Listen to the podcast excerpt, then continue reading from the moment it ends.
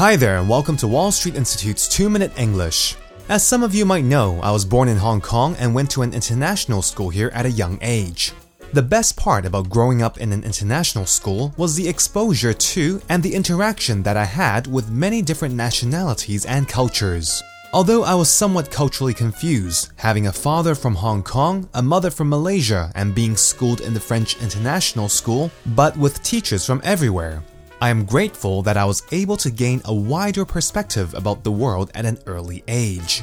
Because of this, many of my friends moved back home when they finished primary or secondary schooling here. This week, a very good friend of mine called Katie visited Hong Kong with her husband. I haven't seen her for over 10 years. She's actually American, but was born in Hong Kong and went to an international school here until Form 7. So, similar to me, she's somewhat confused culturally. She then went on to further her studies in the UK and eventually became a doctor and married an Englishman.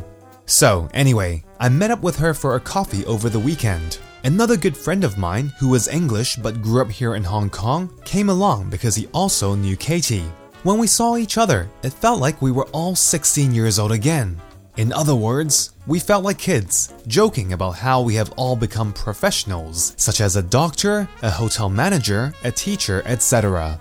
It's amazing to think that the friends you used to hang out with, get in trouble with, and basically joke around with and do silly things with have all become the leaders of tomorrow. If you asked me 10 years ago if I could imagine what each one of us would be doing 10 years later, I would have never imagined it.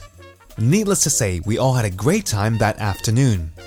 We shared stories about our lives, our work, and what we've been doing for the past 10 years. Anyway, that's all for this week's 2 Minute English. Bye bye.